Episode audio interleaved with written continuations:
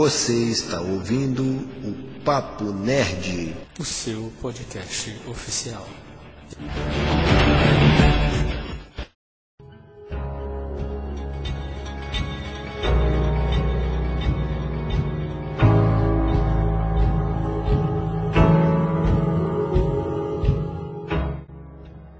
Salve nerds em geeks! Eu sou Igor Leão. Pera. Salve nerds em geeks! Eu sou Igor Leão. Salve nerds em geeks! Eu sou Igor Leão e isso foi um erro na Matrix. ah, tá legal, tá legal. Ficou massa. Salve nerds em geeks, tudo bem? Eu sou a Rayane. É a primeira vez que eu venho aqui Primeiro de muitos, assim, espero. Vamos lá. Fala, gente, eu sabia. E, né, o começo é o fim, o fim é o começo. E vamos falar de um belo fim hoje, né? Isso. Sim, com certeza. Fala, galera. Aqui é o TM. E o que sabemos é uma gota. E o que ignoramos é o oceano. Bem, nerds, hoje no nosso episódio aqui do podcast do Papo Nerd, vamos falar sobre Dark, né? As três temporadas e principalmente o encerramento da série, né? Que deu o que falar, que creio eu que todos nós estávamos numa expectativa né, enorme para poder saber o desfecho de toda essa história tão maluca, nessa trama tão intrincada, né? Tão enrolada que eu confesso a vocês que eu só consegui entender parte até agora. Né? É, assisti o último episódio três vezes hoje para ver se eu entendia pelo menos metade de toda a história. Né? Mas antes de começarmos propriamente a falar da série, né, de todos os seus meandros, vamos passar lá no mural do Papo Nerd, Thiago. Isso. Vamos lá conferir o que, que tem lá no mural. Partiu!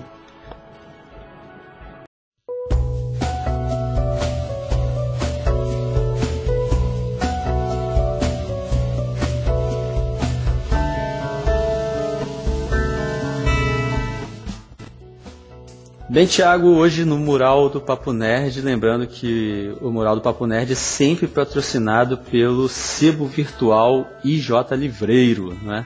Lá você encontra livros de todos os gêneros, novos e usados, né? a preços bem acessíveis, também com kits e coleções, né? podendo fazer a sua encomenda. Também fazemos troca e compramos os livros usados. Então aproveite, visite o perfil @ijlivreiro e dê uma olhada no nosso acervo. Você pode fazer o pagamento através do PagSeguro, depósito bancário, boleto bancário ou à vista para quem é aqui de Itaperuna. O frete é sempre a combinar. Então dá uma passada lá, visita, escolha o seu exemplar e faça o seu pedido. E esse episódio também foi patrocinado pela Padaria Alvorada para você que é daqui de Itaperuna, pode conferir lá na rua Natividade, no bairro Presidente Costa e Silva, número 375. Ou pode conferir também o arroba Padaria Alvorada 38 lá no Instagram. A Padaria Alvorada aceita também encomendas por telefone. Você pode ligar para 22 3823 6124 ou pelo celular 229 88 47 0102. Confira a produção da Padaria Alvorada. É isso aí. E Thiago, eu quero mandar aproveitar mandar um abraço aqui. Primeiro, vou mandar um abraço para o nosso grande ouvinte, nosso amigo Eliseu, que está sempre conosco, compartilhando, né, é, divulgando o nosso podcast, né, sempre dando feedback legal. Então, um abraço aí, Eliseu. Um abraço também para Priscila Tavares, nossa ouvinte assídua, que está compartilhando também, marcando a gente lá e usando também a hashtag podcast Papo Nerd. Um forte abraço aí, Priscila. Obrigado. Também um abraço para Melina, lá do arroba Melosbach, também está com a gente toda semana, compartilhando, comentando lá. Muito obrigado, valeu Melina. É isso aí, galera. Esse feedback ele é muito bom, ele é muito produtivo pra gente aqui. Então, muito obrigado. E ó, se você quiser aparecer aqui no mural do Papo Nerd, é muito fácil. O que, que é preciso de fazer, Igor? Basta você nos marcar nas, nas redes sociais, né? Pode ser com a hashtag podcast Papo Nerd e nos marcar lá, arroba Papo Nerd Oficial.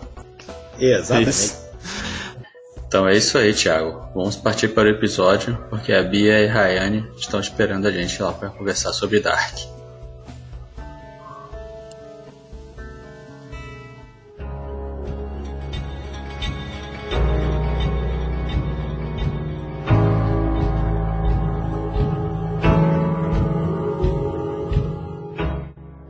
A série Dark nos apresentou mais do que apenas uh, uma história de viagem no tempo é, e viagem entre realidades ou mundos diferentes. Também nos apresentou um debate filosófico, sociológico, existencialista. Né? E a última temporada ela apresentou um tom poético para o desfecho de toda a sua trama.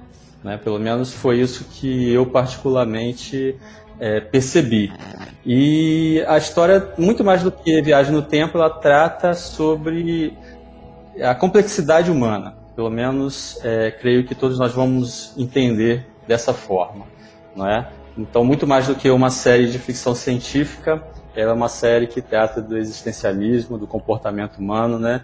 E de tudo aquilo que o homem ou que a humanidade pode fazer que interfere não somente na sua vida, como na vida de outros também. Né? Mas para começarmos, eu queria, antes mesmo de falar propriamente de toda a série, é, eu queria dar um, um tempo para que a Bia pudesse se apresentar melhor, né, falar sobre o seu trabalho, sua profissão, Rayane também, tá bom? Então fiquem à vontade para se apresentarem de uma forma mais ampla e aí a gente entra na conversa. Tá joia? Então, galera, é, eu sou Raiane Andrade, eu sou médica veterinária, é, nerd, desde criancinha, leitora assídua, uh, amante de música, de rock. A minha profissão não, não, não tem muito a ver com, com o assunto, né? Porém, é, eu gosto muito de séries, filmes, sou apaixonada Inclusive, assim, aprendi é, idiomas assistindo séries e filmes e sou apaixonada. Netflix na veia. É o hobby preferido. Principalmente nessa quarentena, né? É o que tá tendo. Oi, gente, eu sou a Bia. Eu sou Bia Mendola, né? Sou repórter do UOL. E eu trabalho já com séries e filmes há um tempão. É a minha paixão. Adoro. Sou viciada e eu sou muito feliz por poder falar disso quase que 24 horas por dia. E eu tenho que confessar que eu fiquei muito feliz esses dias porque eu consegui entrevistar o Jonas e a Marta, o Luiz Hoffman. Cara, que legal. Foi muito legal, deu um quentinho no meu coração. que, que legal. Mas ele tomou banho? Estavam de banho tomado. É um prazer ter vocês com a gente. E vamos lá. Para começar a nossa rodada, eu queria saber a opinião, uma opinião breve sobre a terceira temporada, né, de cada um. A Rayane, ela, eu sei que ela é, maratonou a primeira, segunda temporada e a terceira, né? Porque nós já estávamos com a previsão de fazer o episódio do podcast e eu sei que ela maratonou, assistiu tudo Isso. de uma vezada só. Então tá tudo fresquinho ah. ainda tá, na mente, apesar né? de estar tá um pouco fresco, né? Como a gente fala de Dark, nunca é recente demais. Eu teria que ver umas três vezes para conseguir entender um pouquinho da série. Que é uma série realmente muito complexa todo mundo falava assim: não, você tem que assistir com calma, presta bastante atenção, não assiste olhando para outros lados, porque se você perde um pedacinho, você já não entende mais lá na frente. Realmente é uma série que é, é bastante complexa de entender. Aí, como eu vi que ia sair a terceira e última temporada, eu já emendei assistindo a primeira primeiro assisti num dia só, a segunda assisti ao longo da semana porque né, tem o trabalho, e a terceira praticamente de sábado para domingo. Eu só não terminei no sábado porque eu queria deixar aquele gostinho, né, pro final, para o domingo. Mas dava para é. terminar. Tava ansiosa para saber o final, para saber se realmente vai ter um desfecho, né? E eu fiquei apaixonada.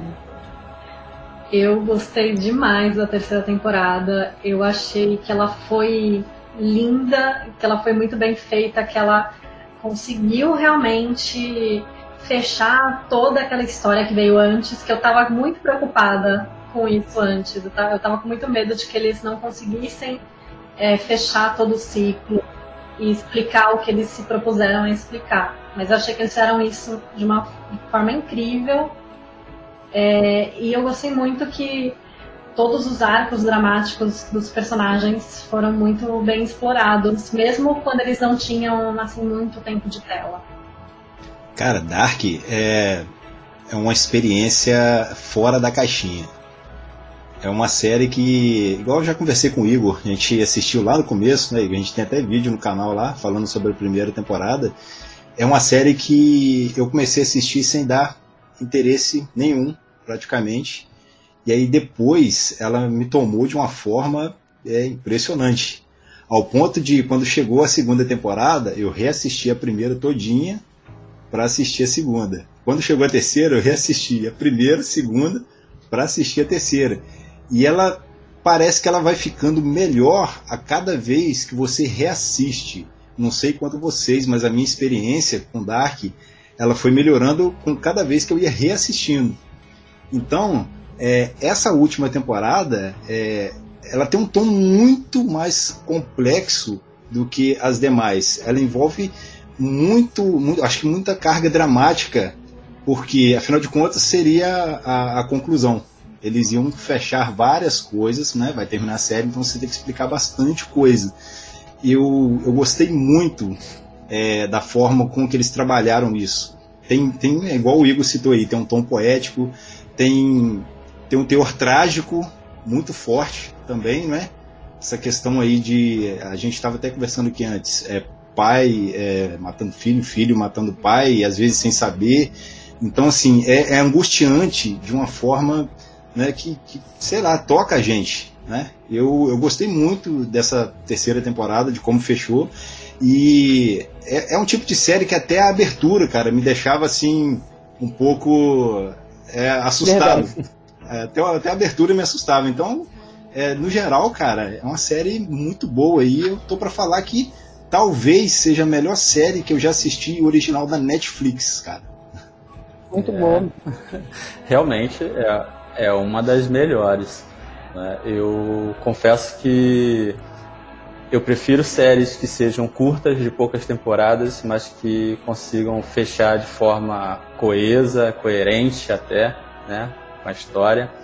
Porque Dark a gente sabe que desde o início ela foi proposta para três temporadas, né? Para se completar. E isso faz com que o trabalho seja feito com mais excelência, né, creio eu. E mesmo com poucos episódios, né, eles conseguiram amarrar as tramas. Né? Embora é lógico se nós analisarmos a série é, com uma visão bem crítica e ficarmos procurando erros, nós vamos encontrar, é óbvio, né? Mas no modo geral, né, ou a grosso modo, melhor dizendo, é, foi uma, uma série assim, espetacular para aqueles que são amantes de ficção científica e filosofia, por exemplo, né, ela veio para é, preencher. Eu falo por mim, né, que me pego lendo muitas coisas sobre ficção científica, embora eu não seja da área de exatas, né, não mexa com nada disso, a minha área é de letras, né, literatura, língua portuguesa, mas eu amo é, ficção científica e filosofia. E a, a, a série Dark ela vem trazer essas reflexões para gente desde a primeira temporada, fazendo muitas referências não só a cientistas como a grandes pensadores, né?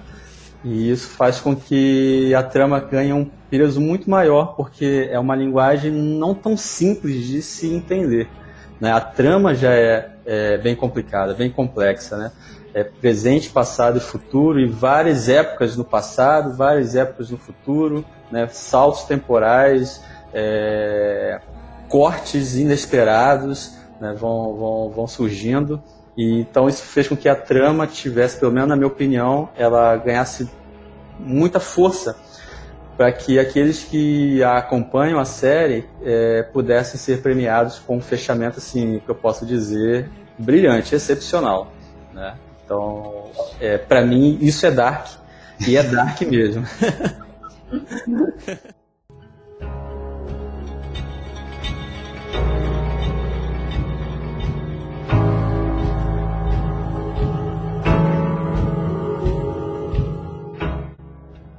ficou muito bom mesmo, porque a série ela fala muito disso, né? De, de desse, ele é movimento atemporal, fala muito de filosofia, fala muito de mitologia grega, fala de religião.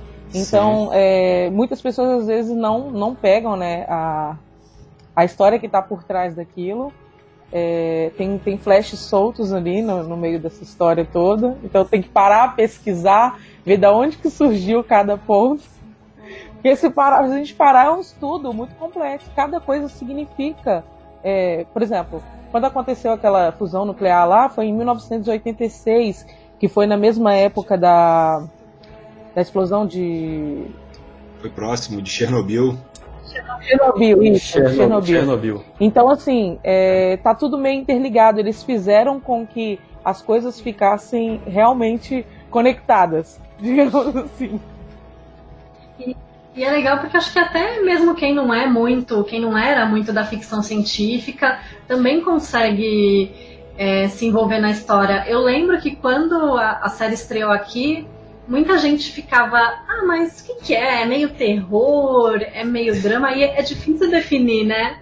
Porque, claro, tem uma pegada de ficção científica muito forte, mas não é só, não é gratuito, né? Tem todo ali um drama dos personagens, tem todos os dramas familiares. Você começa a acompanhar e você quer saber, você precisa saber o que, que aconteceu com aquelas famílias, quem que tá traindo quem, quem é filho de quem. Você quer descobrir mais da vida daquelas pessoas, né?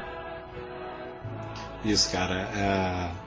O, o próprio conceito de viagem no tempo que, que a série traz consigo é, já é uma coisa diferente, pelo menos para mim, do que eu já tinha acompanhado já com De Volta para o Futuro.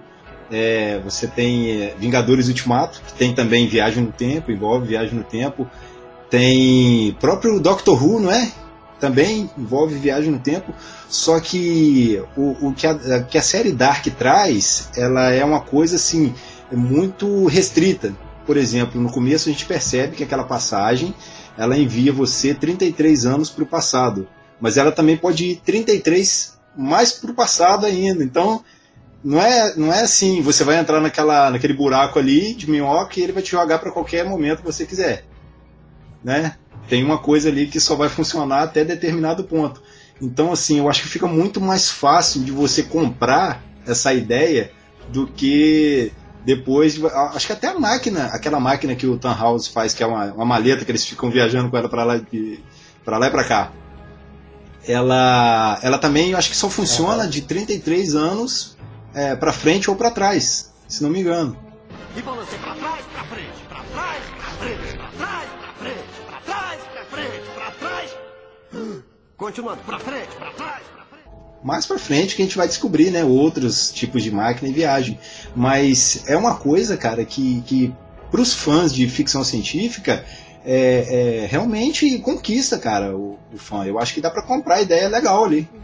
Com certeza. Ah, eles têm ali é, três, se eu não me engano, três métodos de viagem no tempo, né? Que é aquela maquininha, né? aquela maletinha que a Cláudia é, em terra e anda com aquilo para cima e para baixo, ela e o Jonas, né? principalmente lá na primeira temporada.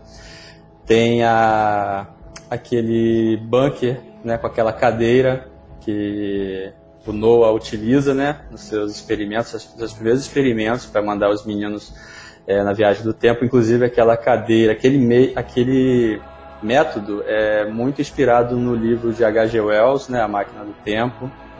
E o único que, o único que consegue é, fazer a viagem no tempo, o tempo que deseja, para qualquer momento né, que deseja, é o Adam, né, com aquela matéria escura, né, que ele decide para que tempo ele quer ir. É a única, os outros não, é só de 33 e 33 anos, se é, eu entendi bem.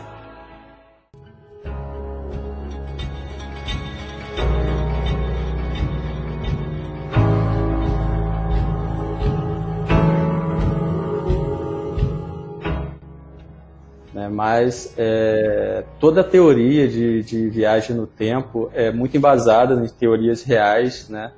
Agora é legal porque ele, o Tannhaus, que é o relojoeiro que cria a primeira máquina lá do tempo, né? Se eu não me engano, ele escreve aquele livro que, é, se eu não me engano, é a jornada através do tempo.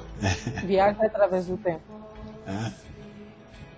Isso, aí ele, inclusive que ele, ele diz que quando o Uric volta, né, e vai lá na relojaria dele, fala e mostra o livro para ele, ele não, não sabe de que se trata, e depois mais na frente ele fala que só é, transcreveu um livro que ele recebeu de um viajante do tempo. Ele na mesmo. verdade é ele mesmo. É até legal é até legal que o nome dele é H.G. Tannhaus, né? Isso aí. Faz muita referência, referência ao H.G. Wells. Direto aí, praticamente, né? Então, Direto. Mas o, o, que me, o que eu gosto na série é que não tem mocinho nem vilão. Eu acho que todos ali acabam tendo culpa de alguma coisa e todos buscam o que a, a série tanto fala, seus próprios desejos, né? Satisfazer os seus próprios desejos, né? E o amor é que um sente pelo outro, é a mãe pelo, pela filha, é o, é o o Jonas pela Marta e assim é, os outros também, é o que mais move eles, né? É, na, na, busca de poder tentar consertar tudo ou é, simplesmente fazer com que as coisas aconteçam como eles querem que aconteça. Né? Então, é, eu acho que isso é o que deixa a, a série também assim, muito atrativa. Você não tem nem vilão, nem mocinho. Né? A princípio eu achava que o Jonas fosse um grande herói, de repente ele se transforma num grande vilão, de repente aparece uma Marta, né, que chamamos de Eva, e a Cláudia, que ninguém sabia o que ela queria da vida, na verdade. Então, no final das contas, é isso. Cada um tem as suas motivações e não há o certo nem o errado. É uma, é uma outra questão que eles faz muita referência a Nietzsche, né? Essa dualidade, né? Bem e mal, vida e morte, né? Razão e emoção. Então eu queria assim saber de vocês a opinião de vocês sobre os personagens, né? E os episódios que são mais mar... que foram mais marcantes para vocês e alguma outra observação que vocês queiram fazer relacionada a isso. A única observação que eu ia fazer é que eu estava lendo a questão da, do número 33 também, né? Que cada ciclo é a cada 33 anos, né? Que é o mesmo período do ciclo lunar e o ciclo solar. Então isso daí também fica como uma referência na série. Que vai, sempre eles vão pulando a cada 33 anos ou para frente ou para trás. Né? Que normalmente se passa em 86, 1919. Como é que é? 1919 e 1953. E às vezes eles vão pulando mais para trás ou mais para frente. Eu queria aproveitar e voltar no, no, coisa, é, voltar no que o Igor estava falando, dessa questão do amor mover os personagens. Acho que nessa terceira temporada isso fica muito claro, né? Porque você consegue sentir empatia tanto pelo Adam quanto pela Eva. Porque o Adam, na segunda, ele surge Sim. ali meio vilão, né? Você não sabe do jeito que ele quer. Mas aí você vê que, gente, ele ficou tanto tempo andando em círculos é, sem encontrar uma saída para aquele problema, que ele só quer acabar com tudo. E você fala, meu, se eu tivesse no lugar dele, acho que eu ia querer também. É. Mas ao mesmo tempo você olha e fala, ah, a Eva quer que todo mundo continue vivo porque ela quer que o filho dela continue vivo. Aí você fala, ok, também é justo. E eu achei muito simbólico que foi justamente uma outra pessoa, a Cláudia, que descobriu tudo justamente porque ela queria salvar a filha dela. Eu achei isso sim, bonito. Sim, é verdade. E realmente a gente no começo a gente não entende muito bem o que que a Cláudia quer, né? Porque ela, uhum. em um momento ela está num tempo, em outro momento ela vai para outro tempo, ela deixa alguma coisa com alguém, leva um mapa para o townhouse e fala, ó, você vai construir isso aqui, e aí dá, dá um pitaco aqui, dá outro ali, então você fica assim, cara, o que, que ela quer? Aí depois você percebe que ela. Você acha que ela está meio perdida no rolê ali, mas não, na verdade ela foi a única que enxergou né, uma possibilidade aí no meio de tudo. Porque enquanto o Adam e a Eva eles ficavam olhando cada um para o oposto, né? Eu acho que eles não conseguiram parar e olhar para o mesmo, pro mesmo ponto onde que é, lá para o final a gente vai conversar, né? Que é onde tudo se acerta, porque eles, eles acabaram olhando os dois para o mesmo lugar para poder dar certo no final. Enquanto eles estavam tentando, cada um olhando para o seu umbigo lá, querendo resolver os próprios problemas, o ciclo não era quebrado. Ele ficava se perpetuando, continuando. Sim, é, é a questão do, do, do próprio amor, né? como a Bia também comentou. É, o, o Uric ele volta para poder. porque vai atrás do próprio filho né? o Jonas para querer salvar o próprio pai, né? É, a Hannah vai atrás do Uric, a própria Catarina também vai, o Noah que viaja esse tempo todo em busca da filha, né? E o, o criador de tudo isso, de toda essa situação, é o, um dos poucos que não viaja no tempo, né? Isso é até meio contraditório, né? meio irônico, é. né? Porque ele cria toda a situação, mas ele não tem a experiência né, da, da viagem no tempo. Mas é porque, como eu falei, como a, a, gira em torno dos desejos de cada um, o amor é a maior representação de força, né, em, em relação a, a, sentimento e desejo que o homem até hoje não consegue vencer. Né? Ele se deixa levar e ele faz e comete situações, né, atitudes, tudo pela justificativa do amor. Né? E é isso que a gente vai entender no decorrer de toda a trama, principalmente dessa última temporada. Né? Que isso fica muito, muito óbvio e muito claro. Tanto que a decisão final é tomada por conta do amor. Né? Para, para todo o desfecho da história é justamente por conta do amor. Certo? É,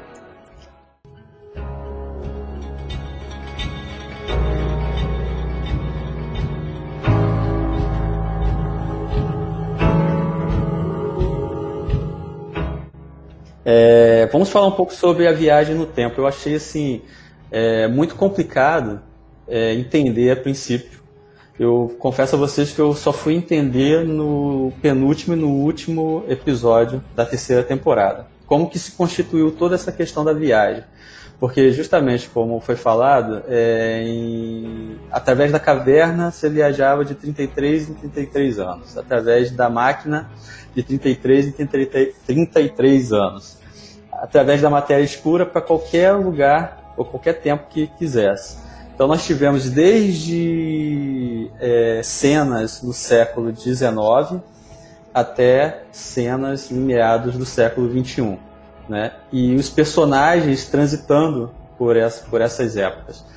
Mas eu realmente eu não consegui entender é, totalmente o que, o o que, que levou cada um para essa época, ou, a, por exemplo, a própria Cláudia, que passou tanto tempo viajando no tempo e ela aparentemente esteve em todos os momentos presente, manipulando de alguma forma para poder é, fazer com que a sua filha permanecesse viva. O Adam também, né, aparentemente, circulou por vários momentos. Como vocês entendem é, a questão da própria viagem no tempo ali na. Não da, da, questão técnica, porque a questão técnica foi, explica, foi explicada, né? Por causa do acidente na usina e tal, mas esse desenrolar, porque aí vai. É, essas viagens no tempo e essas ações desses personagens nesses tempos é, é, distante da, da, sua, da sua própria época vai gerar é, o que nós chamamos de paradoxo, né? paradoxo do tempo, e vai criar várias outras situações que lá na frente você vai perceber que é como se eles vivessem num loop o tempo todo, né? Aquele loop se repetindo, se repetindo e eles não conseguem se desvencilhar disso. Então eu queria que vocês falassem sobre isso. Como é que vocês entenderam a viagem no tempo e todo esse desenrolar? Acho que essa parte sobre viagem no tempo é a parte que dá um nó na nossa cabeça, que é a mais complicada de se entender, né? Verdade. Começa a falar sobre isso. E como o Thiago tinha falado, diferente de outros filmes, de outras séries que a gente está acostumado a ver sobre viagem no tempo, eles abordam de uma forma diferente. Que a maioria das vezes a pessoa volta no tempo para desfazer uma coisa que fez e muda, consequentemente, todo o futuro. Só que a gente vê que eles ficam nesse looping, que tudo que eles fazem praticamente é da mesma forma, que tudo que foi que já aconteceu tem que ser repetido da mesma forma, porque independente do que eles tentam mudar, não vai mudar o futuro, que já é, já é como se fosse alguma coisa prescrita, que tem que seguir determinado roteiro. Tanto que eles fazem é, questão de seguir da mesma forma que aconteceu anteriormente, né? Por isso que fica o Adam e a, a Cláudia manipulando as pessoas para que sempre façam da forma como aconteceu, para que nada mude. Eles pensam assim, ah não, tem que parar o apocalipse, mas na verdade eles estão querendo é que aconteça o apocalipse. Ah, tem que é, o Michael, que é o Michael, né? Ele não pode suicidar, mas na verdade ele induz o filho, né, o Jonas, a fazer ele suicidar.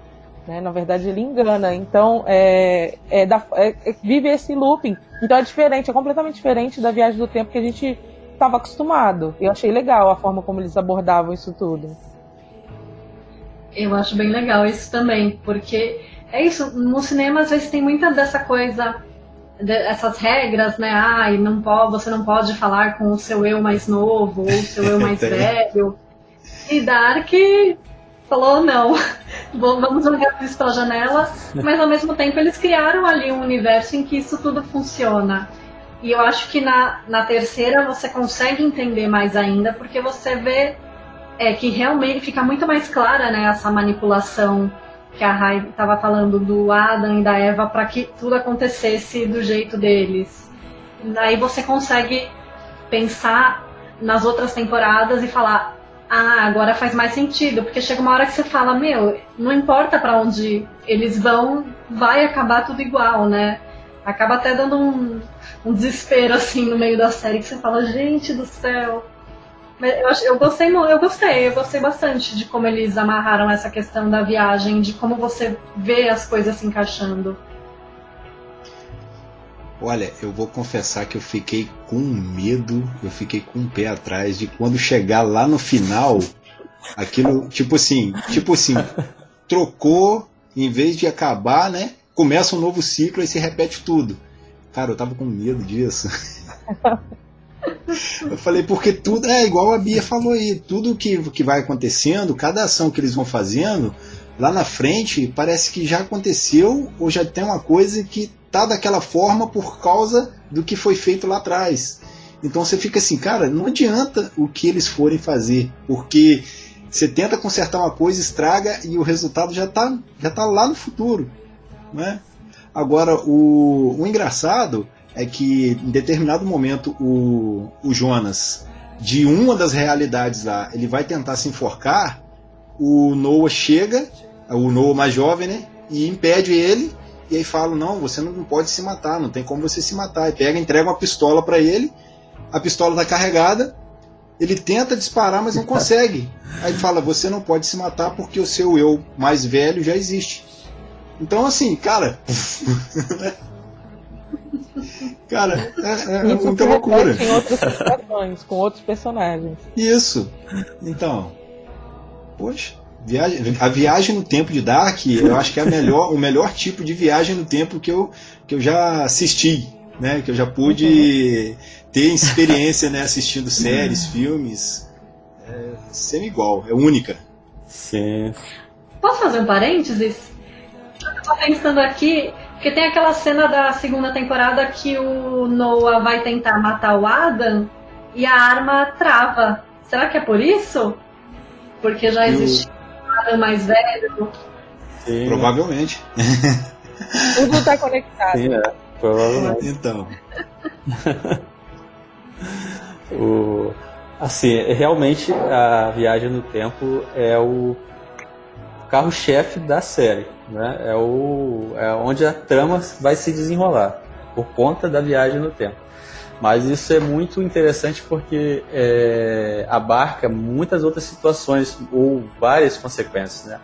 A única coisa, assim, eu não tenho que reclamar, principalmente da última temporada e da série toda, mas a, última, a única coisa que me deixou assim, um pouco, um pouquinho assim. É, não, não, digo triste, mas um pouquinho desapontado foi a questão da solução, que eu achei muito legal, né, achar aonde começa é. né, a situação, o nó, e evitar que aquilo aconteça. Só que a forma como aconteceu era uma forma assim que o Thiago citou os filmes de, de viagem no tempo que a gente assiste aí na, no cinema. Todo mundo sabe que você tem que ir lá no, no, no momento da causa e evitar a causa, não é? E ninguém pensou nisso, né? É lógico que, é lógico que a situação do, do, do amor, porque se, como a Cláudia explica muito bem para, para o Ada, é, se interromper é, aquele acontecimento, evitar que aquilo aconteça, muitas pessoas que existiram depois não vão mais existir. Então, por amor, aqueles que existiram depois da situação, né, talvez não tenham pensado ou não quiseram pensar é, justamente em resolver a situação por aí, não é mesmo? Mas foi só isso. Mas foi muito, muito bom o desfecho. Foi só no fato de. Acho que seria muito mais fácil pensar em resolver a situação começando por aí. É, né? mas... Né? É lógico que. Não, não. Pode falar. É só para poder colocar aqui que, por exemplo, a, a Cláudia, ela é a que descobre a grande sacada, né? Ela tem a grande sacada aí. E, no entanto, é, eu acredito que os outros, né, tanto a Eva quanto o Adam, eles não, eles não sabiam desse mundo de origem. Porque eu acho que no, no momento que o, que o Tannhauser ele cria eh, os outros dois mundos, ele destrói o dele, se não me engano, pelo que eu entendi. Então eles ficavam sempre eh, um achando que tinha o mundo dele, o próprio mundo, e mais um mundo. O que na verdade, né, se todo mundo sacasse ali, porque quem está assistindo sabe que o número 3, 33, está sendo jogado na cara da gente é, direto. Então, eu fiquei, eu, nessa última temporada eu fiquei, poxa, só tem dois mundos mesmo? Quando chegou, acho que no sétimo episódio, ah, tem um mundo de origem, eu falei, puta. Ah, agora eu entendi! Agora eu saquei! Agora todas as peças se encaixaram! Eu estou entendendo tudo agora! Eu vou ficar de olhos abertos! Outro caso encerrado, meu caro Watson! Eu estava cego, mas agora eu estou enxergando! Agora tudo vai mudar! Agora sim, agora sim ficou melhor, porque aí sim fica, né?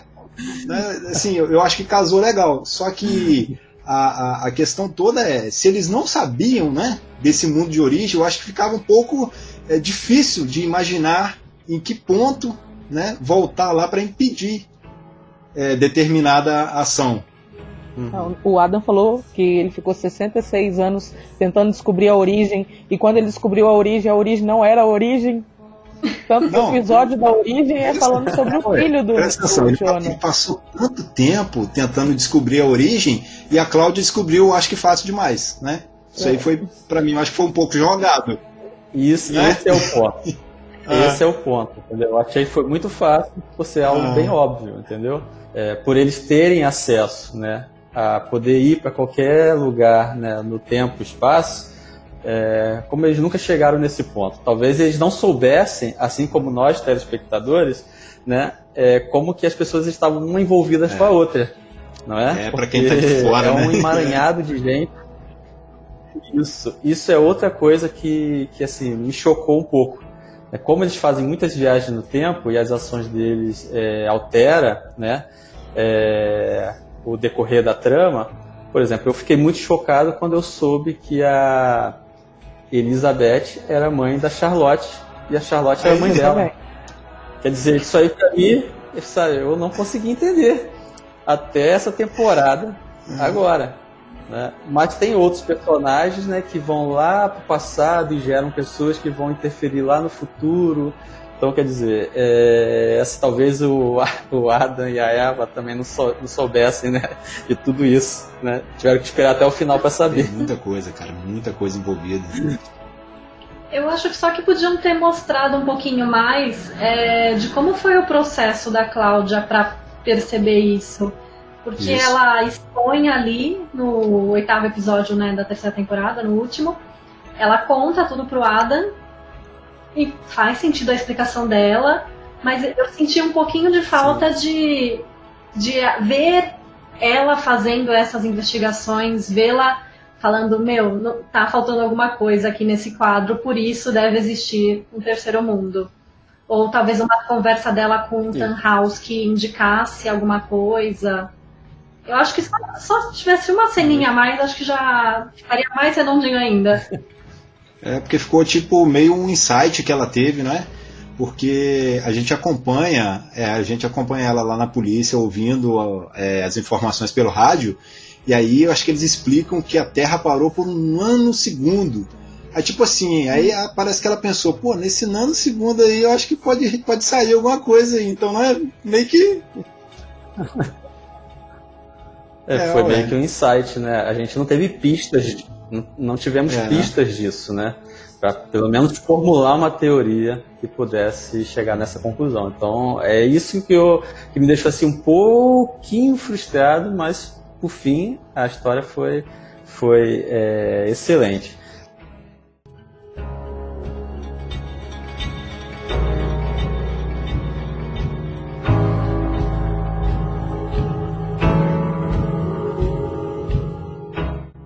É, de uma forma geral, uma forma geral, é, como que a gente viu a série como um todo, né? A gente teve três temporadas. A primeira temporada foi aquela de apresentação das famílias, né, de toda a trama, sobre a viagem no tempo, a possibilidade da viagem no tempo. E aí depois no, no segundo, na segunda temporada a gente tem a descoberta de, uma, de um novo mundo, uma nova realidade, uma outra realidade, né? E aí chegamos no terceiro descobrindo que é, existe um mundo de origem, né? um ponto de origem. E tem como solucionar isso, mas dependeria muito mais do sacrifício daqueles que estavam envolvidos e que vieram depois desse, propriamente desse é, início, né? dessa origem, e como que a gente, como que vocês é, viram toda a série ou entenderam toda a série assim, como, como um todo mesmo, né? a, a história como um todo, a trama, é, a, onde eles queriam nos levar com toda essa história. Porque o final, o final é brilhante, mas é uma possibilidade, né, de final. Né? Nós poderíamos ter milhares de possibilidades por conta dessa manipulação do tempo, né, de poder viajar e fazer qualquer, qualquer coisa. Como é que vocês viram a entrega né, da, do fechamento da série, olhando para a série como um todo? Então, é, a primeira temporada a gente ainda está descobrindo sobre o que que ela é, o que, como funciona a viagem no tempo, tentando identificar os personagens, né? Qual personagem é o quê, quem é filho de quem, de onde está surgindo essa árvore genealógica. A segunda temporada ainda fica com aquele finalzinho né, do desfecho de que é, pode existir não só aquele mundo, como outros mundos, além de abordar um pouco mais da parte do futuro, que a gente vê um pouco mais na, na segunda temporada. E aí a gente fica esperando muita coisa da terceira, né? Tanto que, como o Thiago falou, estava um pouco ansioso de realmente não ter um desfecho concreto. E eu já esperava um, um, um desfecho bom dessa, tempo, da, da, dessa série, porque realmente ela foi feita de três temporadas exatamente para ficar encaixadinha, para não ficar prolongando a história mais do que deveria. Então, assim, o final, a, a, o sétimo episódio da terceira temporada, que eles finalizam um pouco dessa árvore genealógica, mostrando quem é filho de quem, da onde surgiu o quê e por que isso tudo aconteceu, eu achei genial. E a origem, como vocês estavam falando, né, da de, de onde surgiu isso tudo. Eles pegaram lá do filho dele que sofreu um acidente e tal. Eu achei essa sacada genial de que tipo tinha que voltar no tempo, tentar mudar aquilo dali e uma coisinha de nada mudaria tudo e terminaria tudo. Eu achei sensacional. Eu concordo totalmente. Eu achei que a terceira temporada encaixou perfeitamente, né, nesse quebra-cabeça que foi a série.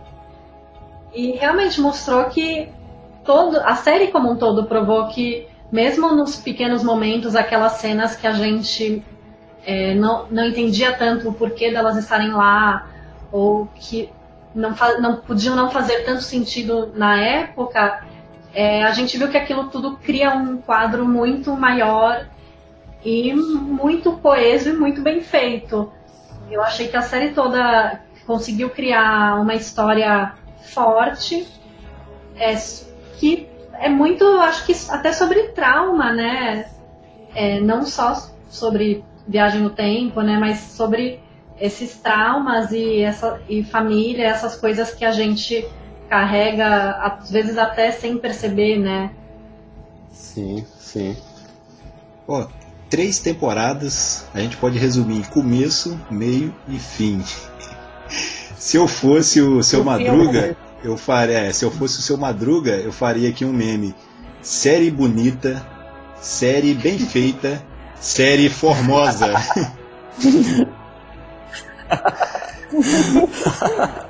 É sério, é, é, a experiência que eu tive com Dark de uma forma geral, ela, ela foi muito boa, cara, porque assim como tudo que vocês falaram aí, o trama, a viagem no tempo, as ações dos personagens, os amores, as ânsias, desejos, tudo isso aí é, nessa salada mista aí, é, eu acho que eles conseguiram introduzir, é, desenvolver e aí no final eles concluíram é, de uma forma boa para mim, foi uma forma muito boa, é, explicou o que eu queria, eu, eu tive explicações talvez não tão detalhadas, mas para mim foram suficientes, né? Achei que deu para entender, comprei legal e, e, gostei de uma forma de uma forma geral, eu gostei muito e não tem, não tem muito o, o que falar. Vocês já falaram tudo aí, concordo com tudo de vocês e a série é, é ótima,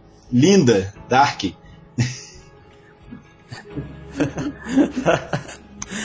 Uh, a gente pode olhar para a série e ver que as referências bíblicas, né, ou religiosas, as referências eh, científicas, as referências filosóficas, eh, nada disso, ou tudo isso, na verdade, eh, só vem corroborar que o ser humano ele é muito passional, não é? E nessas situações onde é, os, os, desejos, as paixões é, se apresentam para o ser humano, não importa, não tem, não tem questão de religião, de fé, de política, de nada disso, de ideal, de nada disso. O que importa é a realização desse desejo, né? ou a solução por conta de, de, de, dessa emoção ou dessa paixão né? por, pelo ser humano ser é muito passional. Né? Eles utilizam muito a frase do Arthur Schopenhauer, né? que o homem é livre para fazer o que quer, mas não é livre, ou na verdade para não querer né, o que quer. Né? Isso é muito, muito legal porque o Schopenhauer, ele era um, além dele ser um filósofo alemão, ele era muito pessimista. Né? E isso é, faz com que a gente veja o homem por, com uma ótica mais é, pessimista também, mas um pouco mais sombria. E na verdade o homem ele acaba não tendo total livre-arbítrio né, para fazer o que quer. Né? Como o fato deles viajarem tanto no tempo e nunca conseguirem fazer o que realmente eles queriam. Né? Eles ficavam presos nesse looping eterno, porque o que muito, leva muitos a pensar que não tem como você mudar o destino, mas na verdade é justamente por conta disso. O homem, na verdade, ele não é livre. Né? Ele pode achar que ele é livre, mas existem as leis naturais, as leis da física, né? Das, do tempo em si, que o homem não consegue romper e vencer de jeito nenhum. Não é mesmo? Isso. Pelo menos é, eu percebo, percebi é, assim.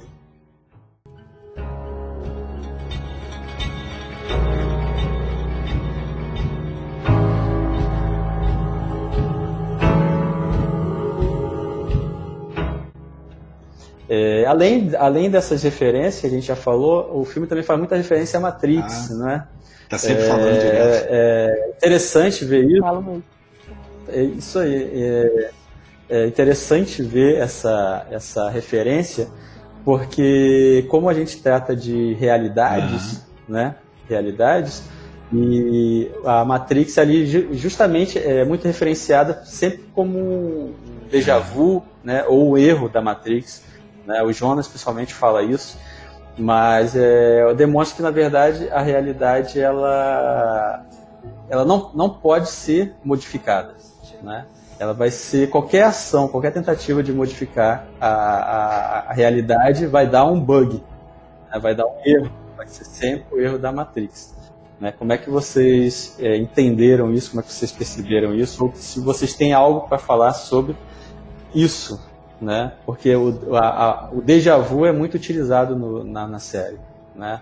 O fato deles terem a impressão de já terem vivido, de já terem visto, até mesmo o fato deles é, é, se encontrarem em situações que eles falam, deles pensarem, isso já aconteceu, preciso fazer agora de forma não diferente. Fazer. Né? E mesmo assim aconteceu sempre uhum. não consegue fazer, né? Como é que vocês viram isso? Como é que vocês entenderam isso? Realmente. Uma coisa, você falou de, de frases aí da Matrix, e eu lembrei que a série tem muitas frases repetitivas, né? Vocês perceberam? Que eles batem, às vezes, muitas vezes, na mesma frase, na mesma tecla. Tanto que vira tipo um meme da série, que a gente sempre fala as mesmas frases. Tem Mas coisas que estavam né? passando né? e eu já estava eu já estava completando as frases antes mesmo deles falarem, né? Porque a gente já estava decorando, assim, o que, o que, que eles estavam falando. Tem frases muito repetitivas. Mas, de um modo geral, assim, eu achei a série incrível. Eu não faço ideia de como eles pensaram na ideia da série, como eles formularam isso tudo. É, de pai, mãe, avô, e como o filho é filha do avô, que olha, é um, um, um, dá um bug no nosso cérebro às vezes. A série é muito inteligente, é muito encaixada. A gente fica ali procurando um pouco os defeitos, né? Porque tem que ter brechas no meio disso tudo. Eu quero assistir mais vezes agora com calma, né? Pra assistir pausadamente, para conseguir entender as brechas que eu não entendi por ter assistido rápido demais. Porque com certeza tem muita coisa que a gente passa batido que a gente só vai entender numa segunda vez que a gente assistir. Mas num todo eu achei que fechou incrível. Sim. Amei o final. É, é uma série que aborda ficção científica, é uma parte que não leio muito, não, não assisto muita série de ficção científica, mas eu amei. A, aborda romance, aborda drama, né, partes familiares. Então, assim, é, é, muita gente vai gostar, porque é um pouquinho de cada coisa. Achei genial. Nossa, é, vocês estavam falando da, da Matrix, dessa questão das diferencialidades. Quando ali, acho que pelo episódio 5 ou 6, que a Eva explica como as realidades se bifurcam, meu cérebro explodiu. Eu falei, meu Deus do céu, não... ainda tem isso, ainda tem isso para eu levar em conta, né? Não é só viagem no tempo, não é só viagem entre mundos, tem também a, as realidades se bifurcam. Eu falei, meu Deus do céu. Mas eu gostei muito de como eles colocaram isso. Porque eu achei que eles explicaram muito bem, até visualmente, né? Que em alguns momentos eles colocam ali as telas divididas isso. É. Eu acho Sim. Vou ficar mais fácil de entender. É, porque isso ilustra e não deixa a série desnecessariamente, né, difícil e complicada. Eu achei que eles resolveram muito bem. E a parte da, da falha da Matrix, né, que o Jonas fala ali no primeiro episódio para Marta do outro mundo, é, no começo eu nem eu não, não levei muito a sério, né? Eu nem tinha. Ah, falei, ah, uma referência, né? Cultura pop bonitinha. Mas aí depois você vai ver e fala, nossa, gente. É, Faz. É perfeito. É, isso aí cai como uma luva, né? Porque é o que eles são de fato, né? Eles são um erro na Matrix. Eles são um erro na realidade. o, o, o, engraçado todo é que no final, o que eles tanto brincavam acaba sendo real ali para eles no momento. Então, é, tudo, tudo que a série traz, da forma que ela, que ela traz, igual a Bia citou aí, a ilustração, em determinados momentos, mostrar as telas. Na, na primeira temporada, no final do terceiro episódio, quando começa lá a trilha sonora, que também, só fazendo parêntese aqui, as músicas da série, elas são muito dramáticas, elas envolvem muito a gente, então é, tem um apelo dramático enorme nisso aí. Isso aí é uma coisa que me compra, nossa, de longe. Aí você vai vendo quem é quem em cada tempo. Isso aí é uma forma de ilustrar para fazer a, a, pessoa entender. E aí você, você começa a, a, entender a, a, ter empatia pelos personagens, começa a, a, comprar as dores de cada personagem, não é? Igual a gente citou aí o momento todo, que às vezes é, a maioria das tentativas deles de voltar no passado era para tentar consertar alguma coisa envolvendo algum amor, algum desejo. É, é uma coisa que não, não tem controle.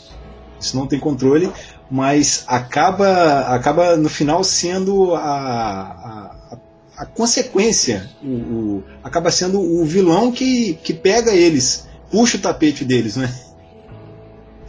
Isso, isso é, é para mim é uma coisa que é, sai fora muito, sai fora muito do, do da caixa.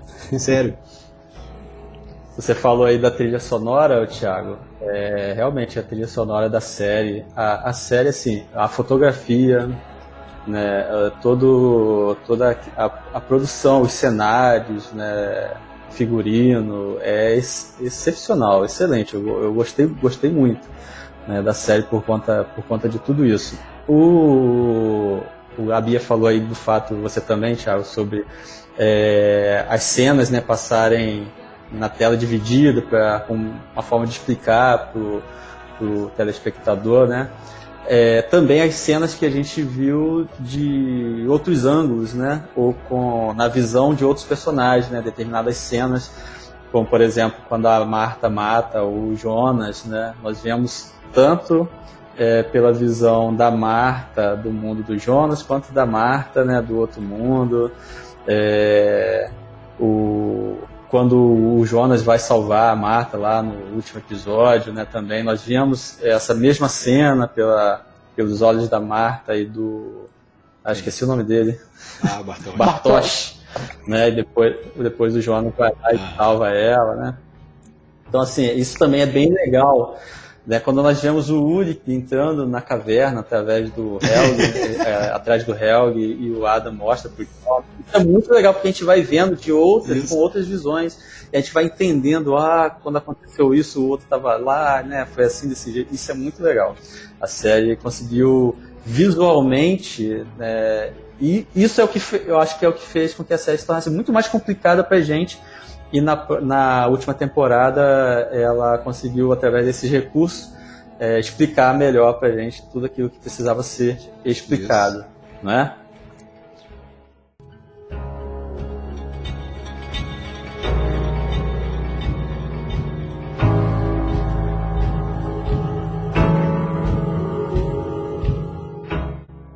É, Sobre agora, vamos falar sobre o último episódio, sobre o fechamento da série, né, para a gente poder é, encerrar é, de forma bem, bem, bem legal. Vamos falar do último episódio. O que, é que vocês acharam do último episódio? Fechamento de tudo, né, o último episódio em si.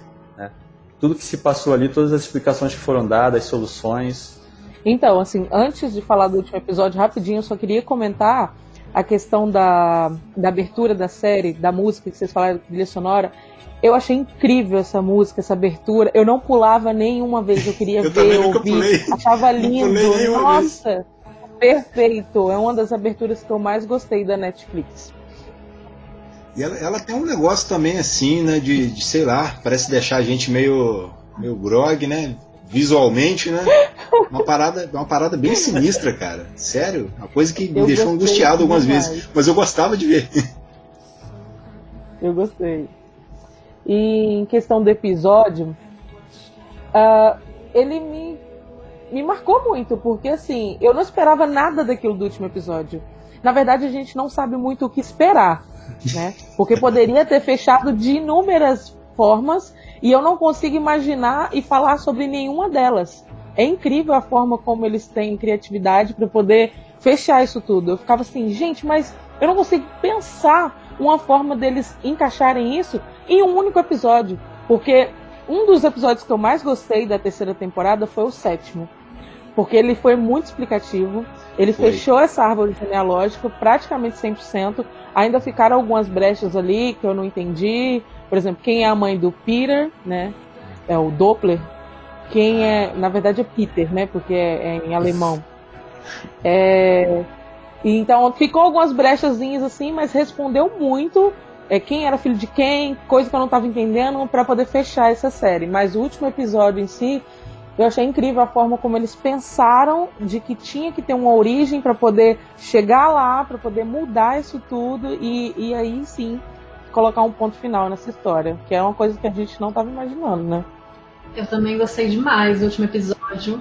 Achei que foi tudo muito bem encaixadinho. Eu só senti falta daquilo mesmo que eu falei antes, de eles terem mostrado um pouquinho mais o processo da Cláudia para chegar naquela solução. Mas eu gostei da solução, total né, com a série. É, e o resto, depois, tudo que veio eu achei maravilhoso. Eu gostei muito de como eles mostraram ali o Jonas é, se movimentando para ir atrás da outra Marta e eles conseguirem é, chegar a tempo. Eu fiquei muito presa, assim, eu, eu não conseguia largar o olho da tela. E é um episódio longo, né? Um episódio de mais de uma hora, mas você não sente passando. Não. E aquela é e aquela última cena que você vê é, quem sobrou é muito simbólica, né? Porque você vê quem tá lá, a Hannah, o Voller, a Sim. Catarina, o Peter, a Benny e acho que é isso. E, cê, e faz. E a Regina. E a Regina. E, a Regina. e faz muito sentido porque é uma cena que diz muito sobre quem né, não está lá, quem não, não fazia parte do nó. E tem também brinca com aquela questão do déjà vu, né? Que a, a Hannah tem uma sensação de que já viveu aquilo antes. e depois terminando ali no. ela falando do. Que ela pensa em que Jonas é um nome bonito, eu achei a cereja no bolo. Gostei demais da composição. Eu também. É, e, aí posso só fazer um, um parênteses para que a gente estava falando do visual antes. Meu, a gente tem que dar parabéns para quem fez a escalação dos atores da série. Porque o trabalho que eles fizeram de pegar os atores parecidos é, para a versão nova Muito bem feito. velho foi sensacional e eu acho que levou a série para todo um outro nível. Eu acho que a gente não teria contado tanto a história Sim. se não, eles não tivessem feito esse trabalho tão bem. Verdade. É, isso verdade. aí é, é, bem marcante, né? Você perceber as semelhanças aí entre os personagens em tempos diferentes, não é? Então é, é uma coisa que, que deixa a, a série de uma forma assim, é, deixa ela mais graciosa ainda do que ela já é, né? Fica muito bom. A última temporada eu gostei muito, mas os dois últimos episódios é, eles foram assim os mais marcantes. Igual a Rayane falou que ele vai explicando aí, o episódio 7, se não me engano, é Entretempo, ele fica indo e voltando com aquele cronômetro para lá, para baixo, para cima, vai e volta, é. vai e volta. E ali a gente vai percebendo que várias coisas que foram sendo abordadas durante a, as temporadas anteriores, eles vão concluindo, eles vão preenchendo, vão resolvendo. Você fica, você, você começa a entender, ah, então isso tá assim porque o cara foi para lá, ela foi parar lá. Pô, fulano chegou lá e viu que o cara tava ali, ele pegou, mandou a menina. Então, assim, é, é, é uma coisa que foi amarrando ali várias pontas soltas, afinal eles teriam que concluir isso, né? E eu gostei muito dessa forma, a gente até fala de novo aí sobre a ilustração, né, para facilitar o entendimento em que época que eles estavam, para lá e para cá. E o último episódio, ele é, é, seria o, a cereja do bolo da série ali, igual a Bia falou lá no finalzinho lá, é, é legal, mas o, o, todo o drama que eles passam ali naquele final. Porque se a gente for parar para pensar que a Marta tinha acabado de presenciar a morte do Jonas e o Jonas tinha acabado de presenciar a morte da Marta. Os dois estavam ali, é, quando eles chegam lá no, no, naquele mundo de origem lá, os dois estão muito sentidos ainda, um olhando para o outro, não acreditando que o outro estava vivo ali na frente e que eles ainda tinham que resolver ainda uma situação. Então, assim, aquilo ali, cara, dá, um, dá uma carga dramática enorme ali pra gente que está acompanhando a trajetória deles desde o início. Chega naquele ponto ali, você tá tão, é, tão é, emocionado com o que está acontecendo e com a situação dos personagens que você você fica é, eu fiquei nossa eu acho que não tem nem palavras para descrever cara. Porque é aí quando chega lá naquele momento lá que realmente acontece o, o boom lá que eles vão parar naquele limbo lá cara aquilo ali sei lá cara é uma, uma viagem enorme. É, é quase que a gente pode até brincar com a Matrix de novo porque fica aquela, aquela tipo uma energia aquelas luzes ali passando para lá e para cá nossa, demais, demais aquilo ali. E no final, igual a Bia falou ali, se a gente for perceber aquela galerinha toda ali que está no final, é, eles não tinham a ver com o nó, né? Eles não tinham ligação é, com o nó. E eles são as pessoas que morreram. Se, você, se a gente voltar, a gente descobre que todos que estavam ali são os que morreram, talvez de uma forma injusta anteriormente. Então fica muito, fica muito mais emocionante você perceber que quem não tinha nada a ver com a treta acabou ali se salvando no final. Por conta, é, por conta do sacrifício que o Jonas e a Marta fizeram para com todos os outros que vieram ali depois daquela origem. Então essa salada de, de essa salada de informações aí, cara, ela para mim eles fecharam de uma forma muito boa.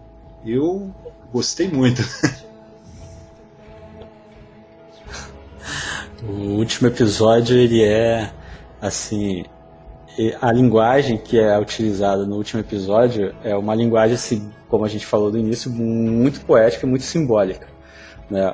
O Thiago falou aí do fato de o Jonas e a Marta, né? Ambos é, cada um de, um de uma realidade ou de um mundo diferente. Eles não se conheciam, tinham acabado de passar pelo choque de perderem é, um ao outro. E a gente vê que a, e, os dois, sem se conhecerem, né, sem fazer parte um do mundo do outro, são os dois que vão resolver. E eles acabam não tendo aquilo que eles tanto almejam ter, né? Que é a relação deles, né, como, é, como casal. Eles não conseguem ficar juntos. Né? E eles têm que abrir mão disso tudo. É, a parte onde eles estão ali entre aquele nanosegundo ali da, da explosão de tudo, que eles vão para a, a, o mundo de origem, né? Aquele pedaço ali é muito legal, muito bonito, né? Visualmente é muito, muito legal de ver. Né? O, e o fechamento, aquela cena final ali com o pessoal na, na casa, na mesa, toda aquela conversa, a Hannah contando né, o sonho dela, aquilo é, é uma linguagem assim, muito bonita. A gente sente, pelo menos eu senti assim, tá acabando, né? Acabou a história, né? Não tem mais, é isso aí, né? E o fato dela escolher o nome do, do filho, é, talvez não, não fosse óbvio, mas é, como ela já tinha escolhido, né, numa outra situação, seria fácil também ela escolher o nome de Jonas, né? Fica, fica, fica bem, mas fica assim, um, tem um tom poético, né? A casa, é, aquela casa aparece nessa última temporada o tempo todo, parece que ali é o foco de tudo, tudo é. acontece naquela casa, não é? A gente morre, a gente chega, a gente sai, é aquela casa ali. Aquela casa para mim é a Millennium Falco de Dark. Eu queria ter uma casa daquela para botar na minha estante. Eu queria ter, né? Então, assim, é, toda, toda, todo o, o episódio final ele é muito bem construído. Né? Ele responde realmente todas as questões de forma muito bonita, né? de forma muito que, como, como eu falei que o ser humano é muito passional, mexe muito com a gente. Né? E traz aquele, aquela tristeza. É, é legal que é, falta aquele pico de energia né, que acontece ali naquele momento, o fato de chover sempre, né? Quando a situação está difícil, né? Em alguma, alguma situação é, de perigo, coisa assim. A chuva representa muito essa melancolia, essa tristeza, né? Esse momento de, de destruição, de medo. Né? Isso tudo acontece na série. No último episódio a gente encontra é, tudo que a série se propôs a apresentar para a gente, a gente é, consegue ver no último episódio. Então, assim, eu fico triste porque acabou a série, mas fico feliz porque acabou de forma totalmente satisfatória. É. é totalmente satisfatória. Eu realmente me senti assim, é, feliz e bem servido, né? Valeu a pena ter gasto todo o tempo que eu gastei vendo cada episódio, né? lendo sobre os personagens, correndo atrás das teorias, né? Falando sobre a série, porque realmente eu me senti satisfeito, né? E seria muita, muita bobeira os produtores quererem fazer é, uma continuação. Acho que ali encerrou encerrou bem encerrado e não tem mais o que fazer com Dark. Só ficou uma última pergunta, né? É... O que, que aconteceu com o ah. olho do Ule? Gente. A maior trollagem de todos os tempos, a maior fake news. Eu fiquei a série toda furiosa, achando que no final ia mostrar. Sério, eu ficava pesquisando na internet. Não, tem alguma coisa que. Alguma coisa que aconteceu com aquele olho dele tem correlação com o final. Mas não, não era nada. Aconteceu no verão passado. Sabe por, que, que, ele não, né? por que, que ele não quis é. contar? É porque foi a Gretchen, a Gretchen hum. que deu uma mordida no olho dele. Ah. Ele não queria falar, queria passar vergonha por causa da cachorrinha, a cachorrinha que.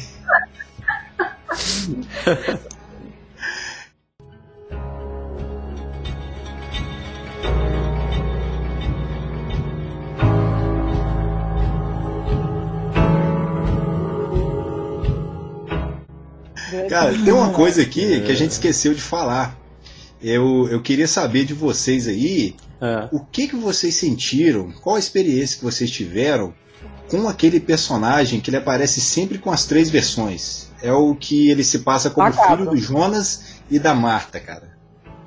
Macabro, né? Toda vez que ele aparecia na tela, eu me tremia um pouquinho. Porque eu normalmente assistia de noite, né? Eu sou muito medrosa. e, cara, eles são idênticos! Colocaram os três personagens de idades completamente diferentes, né? Uma criança, um adulto, um idoso. e eles são idênticos. Eles têm uma marquinha na boca igual. Você olha pra cara de um por cima do outro. Como pode ter feito um personagem tão perfeito assim, né? E desde, desde quando ele apareceu pela primeira vez, eu já tinha uma suspeita de que ele era o filho do Jonas. Mesmo sem saber que eles tinham um filho. Caramba. Era a única opção para mim plausível. Uma coisa legal é que eu pesquisei, o adulto e o velho são pai e filho na vida real. Filho e pai, no caso. Eu achei muito Ah, que legal. Que legal. Mas ele é, ele é uma presença bem macabra mesmo, bem sinistra. Aquela cena dele na casa, né, do Bernd Doppler matando ele. Falei, nossa, gente. Mas eu queria ter sabido, eu queria ter visto mais um pouco dele e da história dele com a Agnes, né? Porque ele, afinal, é, é o pai do Bronte. O que, que aconteceu Isso. ali? E é, eu queria, eu fiquei com essa curiosidade. É, uma das coisas que a série te explica, mas ela te explica assim de uma forma muito, talvez, jogada, não é? Tipo assim, você entende, você sabe, ah não, legal, aquele cara lá é o pai do fulaninho lá. Mas assim, não é? Faltou isso aí, Bia, que você falou, né? Faltou um pouco mais aí de talvez, né, uma certa construção para poder é, é, enfeitar ali, para ficar um pouco melhor visualmente, né? pra gente comprar mais a, a ideia. Agora, não sei vocês, cara, dos três ali, eu achava que o, que o velhinho, cara, é o que mais sofria. Porque, tipo, ele chegava lá e ficava assim, sempre né, com aquela carinha assim, tipo assim, pô, nós vamos ter que matar esse cara de novo, né? Porque fica em ciclo, né? Pela terceira vez, né? Pois é, o, a, quando, eu, quando eu vi os três é, e entendi que eles eram, na verdade, filho do Jonas e da Marta, né? É, foi meio que uma representação de que a união dos dois sempre seria a morte, porque eles só é. apareciam é para matar. Né? Nunca, nunca traria é, algo de bom ou, ou, a esperança de vida, mas sempre a morte. Né? Então, realmente, eles não poderiam ter aquele filho. Né? Talvez é, eu, eu entendi, entendi assim né? São muito macabros, aquele pequeno detalhe, né? Que a cicatriz que eles têm no, nos lábios dá um tom muito mais é, sofrido para eles, né? Então, acho que foi isso. Eu também sentia sempre assim um receio toda a cena que eles apareciam, né?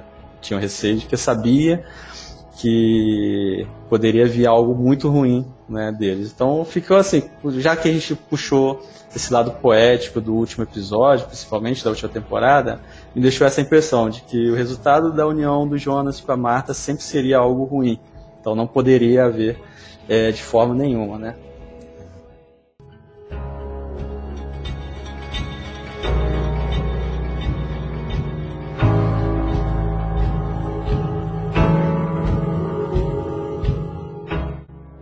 Qual o personagem favorito de vocês? Né, de toda a série. Qual o personagem favorito? Eu nunca gostei ah, muito do Uri. acho que ninguém gosta, ele, né, cara. Né, o, Pô, o cara, qualquer, mundo, qualquer realidade, o cara atrai as esposas, cara. Porra, não dá. Tem nem como defender o cara, pô. Dá, dá ah, pedrada é... em criança ainda, dá pedrada em criança, pô. Não dá para defender, né? Não. Eu particularmente gostei muito da Marta. Não sei, assim, é aquela pessoa que me cativa. Meu primo estava comentando que ele detesta ela, só que ele está começando a segunda temporada. Eu falei que ainda tem muito o que abordar. Na primeira temporada não aborda tanto a vida dela. É só na segunda temporada que vai explicar melhor, né? Que vai mostrar também questão de passado, futuro. Eu gosto muito do personagem da Marta. Assim, a gente meio que gosta do Jonas, mas a gente sabe que ele vai se transformar em Ada, aí a gente para de gostar. se desgosta dele.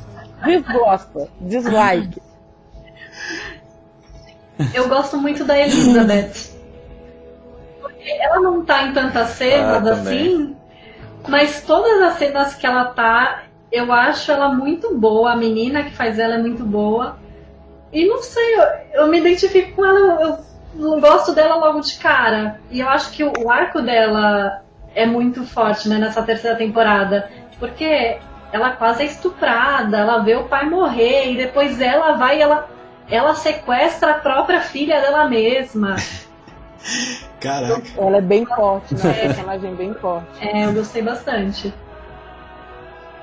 Cara, eu não sei se é clichê eu falar que eu me apeguei muito ao Jonas, cara, mas é, é mais por causa de ter sentido, assim, um pouco, muito do, do que ele passou, muito do sofrimento dele, cara. Porque, afinal de contas, né, também é a gente tem ele como o principal, né? Depois que a gente parece que a história abre um pouco mais, a gente começa a pegar as dores de outros personagens. Mas, cara, ele ele sofre muito, cara. Eu, para mim, é, ele sofre, ele é injustiçado, ele corre atrás, depois ele fica angustiado, depois ele ele fica ao ponto, né, de, de, de cometer atos cruéis e assim, falando não só do Jonas, né, mas quando ele termina lá como Adam, naquele final lá que tá ele e a Eva lá, os dois, assim, é, meio que desaparecendo, ali eu entendi como se fosse uma redenção dele, apesar de tudo de, de mal, né, tudo que ele fez, ele ainda teve uma redenção no final. Então, para mim, eu diria que talvez o Jonas é o personagem que mais, mais me marcou aí em tudo. Ah, e tem, tem o Stranger lá é também é verdade, que não toma banho também. também. tem o Jonas lá que não toma banho também. É, o Jonas e Stranger. Eu também go gosto muito do, do Jonas. Né? Ah, na primeira temporada eu lamentava muito porque ele não conseguia fazer nada do que ele pretendia fazer. Né? Aí na segunda a gente descobre ali que ele é, é o Adam, tal, mas eu sempre torci para que ele é, tivesse uma redenção, porque ele não chegasse, né, de alguma forma ele conseguisse manipular ali a, a história para ele não chegar é, na forma do Adam. Mas ver que o Adam acaba se meio que se redimindo, né? Resolvendo toda a situação, aceitando, até mesmo porque a gente descobre que ele não sabia desse ponto de origem, né, do nó, né, e quando ele fica sabendo, a, o primeiro ato dele é de resolver logo essa situação, né, então ele desfaz tudo que ele que ele tinha feito até então. Então o Jonas realmente é, é, o personagem que eu mais gosto. Mas essa última temporada, a Elizabeth também assim ganhou meu coração é. pelo arco dela, pela história. Já tinha quando eu descobri que ela era mãe da, ela era mãe da própria mãe. Né? Isso para mim me, me, tocou tanto, me tocou tanto que realmente eu, eu passei a gostar muito, muito dela, né? da história, da história dela.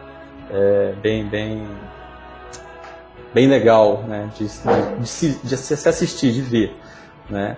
Embora ela apareça muito pouco né, nas outras temporadas. E no futuro ela né? se torna líder, então, né? Foi, foi bem legal. Sim, sim, né? É, é verdade. Verdade. É, então vamos para o encerramento. Né? Vamos fazer nossas considerações finais. Se vocês tiverem mais alguma coisa a falar que a gente não falou, quiserem acrescentar, fazer alguma observação. Eu sei que eu vou assistir de novo. para conseguir entender melhor. Porque como eu assisti um pouco na pressa, eu não fiz o que eu mais gosto de fazer nas séries, que é procurar teorias, que é ler sobre. Então, ou eu assistia a série ou eu tinha tempo para procurar. E agora eu vou ter mais tempo para poder é, pesquisar um pouco mais das teorias, é, do que, que aconteceu, como uma coisa encaixa na outra. Tem algumas coisas que realmente ficam em aberto ali, né? E eu vou tentar assistir novamente, porque a série realmente me prendeu muito. É uma série que a Netflix está de parabéns. Há tempos eu não via uma série tão boa da Netflix, né? Original Netflix. E que eu assisti assim, numa lapada só, maratonei legal, achei incrível. Tá difícil de superar uma, uma série agora esse ano, viu? Vamos ficar na, na expectativa de próximas. Mas vai ficar difícil. Nossa, sim, foi uma sim. experiência sensacional.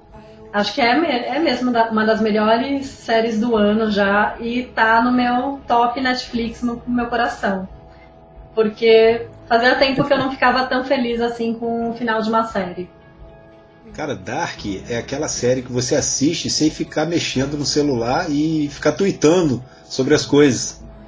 Porque você quer assistir, você quer saber o que está acontecendo ela te prende de uma certa forma que você não quer, pelo menos comigo era assim. Quando eu dedicava um tempo para assistir Dark, eu procurava não fazer mais outra coisa. Era ficar simplesmente focado ali naquela série. E eu acho que por ter assistido também várias vezes, é uma coisa também que acabou me cativando bastante. Eu assisti a primeira vez, depois assisti. É, quando ia lançar a segunda, reassisti a primeira, assisti a segunda, depois agora maratonei tudo de novo para assistir a Nossa. terceira. Então, então assim, acabou realmente sendo uma das séries aí que me marcou bastante. E eu coloco aí, falei, acho que até falei que pode ser talvez aí a melhor série original da Netflix para mim aí. Tá? Tá de parabéns. É verdade, quando eu, quando eu fui assistir a primeira temporada, quando lançou, eu assisti com descrédito, porque a gente é tão acostumado a assistir séries é, americanas, né? E quando anunciou uma série alemã, eu falei, isso deve ser ruim. né? Mas aí eu falei, vou assistir, vou assistir aqui de bobeira, não tem nada para fazer. E realmente é uma das melhores séries. Que se não me engano Netflix, foi a primeira né? série alemã do Netflix, a... né? É. E assim, tá de parabéns, realmente, os atores, produção, foi fantástico. O enredo, a trama, fantástico mesmo é da, daquelas séries que você pega para assistir várias vezes de tempo em tempo, né, maratonar e assistir novamente, porque é, realmente ela é fantástica, sensacional. Uma coisa que eu tinha perguntado aqui, só para tirar dúvida, vocês assistiram o áudio original ou dublado? Não, eu acabei assistindo dublado mesmo.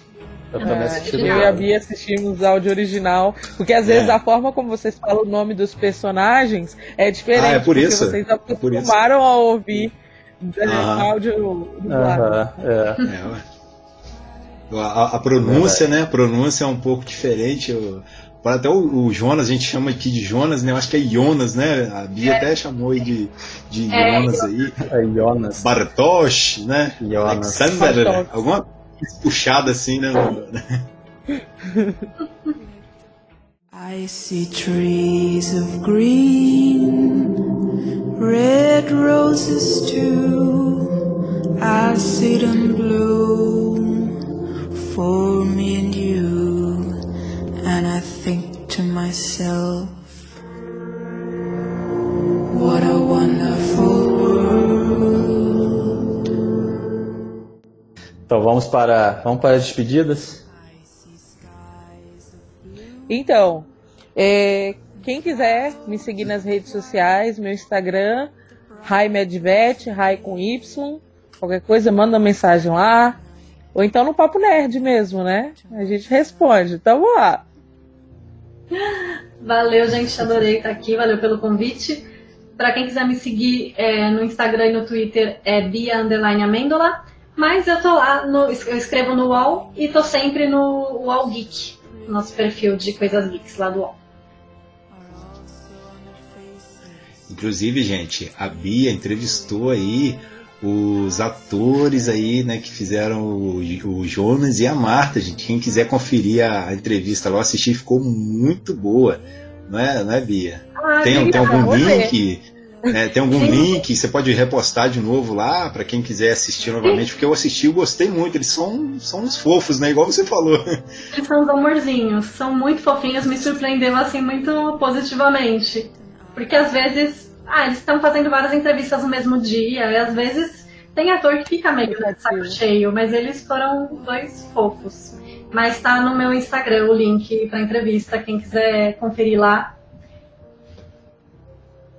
Isso. Legal. Então, queria também aqui é, aproveitar para agradecer a Bia, né? É, já vou deixar aqui aberto um convite para próximos é, episódios aí, futuros episódios, alguns temas aí que a gente tiver em comum, é, que você quiser participar, as portas estão abertas, né? Fica aí a, a claro, convite. Isso. Então estou agradecido. É, agradecendo também a Rayane, porque é a primeira vez que a Rayane vem com a gente aqui, não é, Igor? Para poder, poder participar. Primeira vez que eu consigo vir. Tá, tava, Isso. Tava, tava devendo. Isso. Todas as séries que vocês vão comentar eu não vi ainda. É, às vezes a gente tinha um, uma ideia, uma pauta sobre determinado tema e ela não estava não tava por dentro ainda. E aí agora é. né, conseguiu participar aqui, então ó, é, é muito gratificante, né? Estar aqui também conosco. E agradecer também o Igor também, é, que a gente já vinha conversando há um tempo, querendo já fazer um, um podcast, um episódio aí sobre Dark. Né? E acredito que foi uma conversa muito boa aqui, proveitosa. A gente está falando de uma coisa que a gente gosta aqui. Realmente foi, foi bem legal. Estou agradecido a todos vocês. E agradecendo também aos nossos queridos ouvintes que estão com a gente aí. Um forte abraço aqui para todos vocês. Muito obrigado. E vão assistir Dark se não assistiram. Se já assistiram, vão reassistir porque realmente vale a pena. E quem quiser conversar comigo, lá no Instagram e no Twitter é Thiago com TH underline Moura 57. O começo é o fim e o fim é o começo.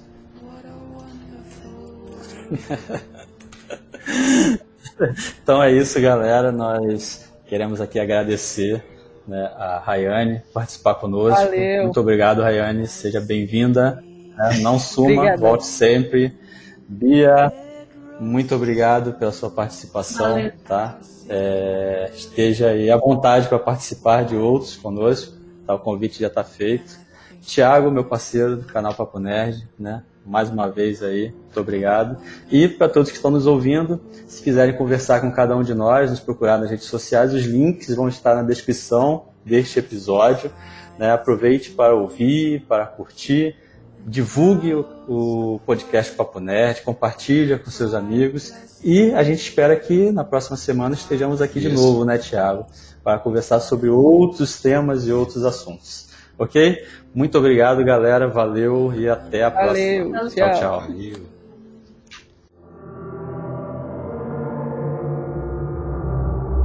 The colors of the rainbow, so pretty in the sky, are also on the faces of people going by. Esse podcast foi editado por Livro Caneta e Café. How do you do?